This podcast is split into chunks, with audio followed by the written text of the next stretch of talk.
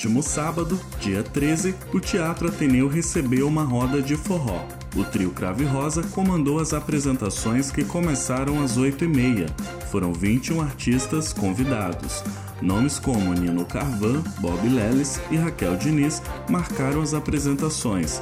A proposta do espetáculo foi recordar músicas de artistas consagrados, dentre eles Luiz Gonzaga, Dominguinhos e Elba Ramalho. Nino Carvan, que cantou Pau de Arara, fala sobre o show. Um evento que congregue tanta gente que faz música, até de gerações né, que já deram uma contribuição grande nos últimos 30 anos, gente que está há menos tempo e gente que está chegando agora aí, né, as menininhas, as filhas de, de Iguaçu, de Bob Lelis. Ele ressalta a importância que são eventos como esse para a cultura local.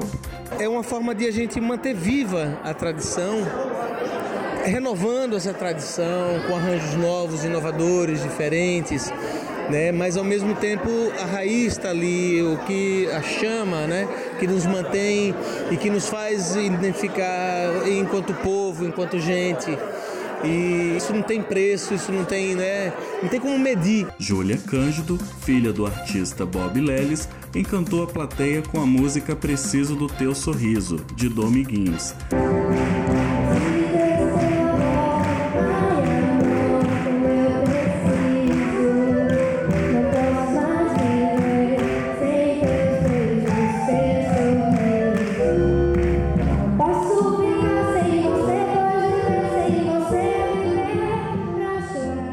Se apresentou em seguida da sua irmã, Laura Cândido, que cantou Sanfona Sentida, também de Dominguinhos.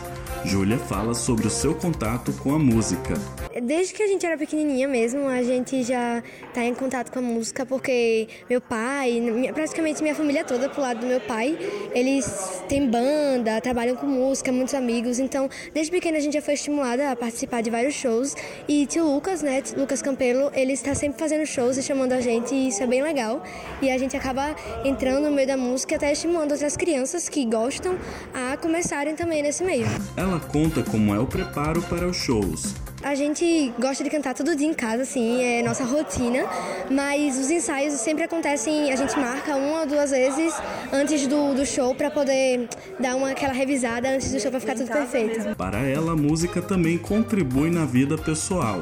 Acho que a música abre horizontes para você, então você consegue se inspirar, você consegue se, às vezes, concentrar na escola, ouvindo música, cantando. O violonista e cantor da banda Cravo e Rosa, Henrique Teles, fala sobre como o forró está inserido no cenário cultural.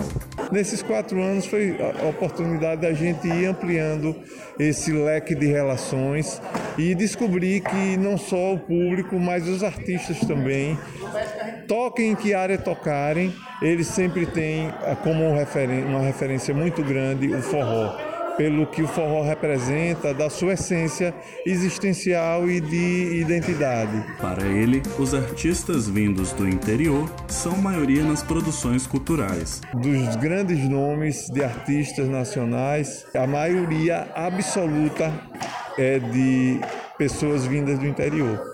Então isso já diz tudo.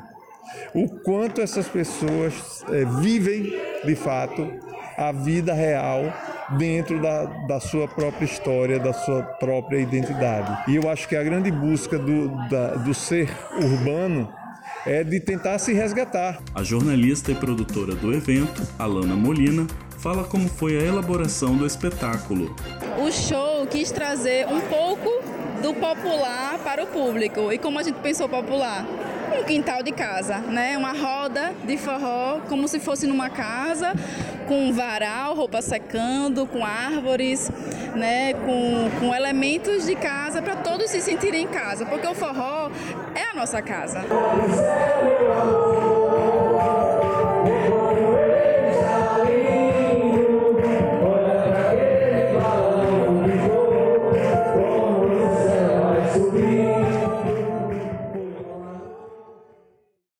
Matéria produzida para a disciplina de Jornalismo Integrado 1, sob as orientações dos professores Josenildo Guerra, Christian Góes e Eduardo Leite.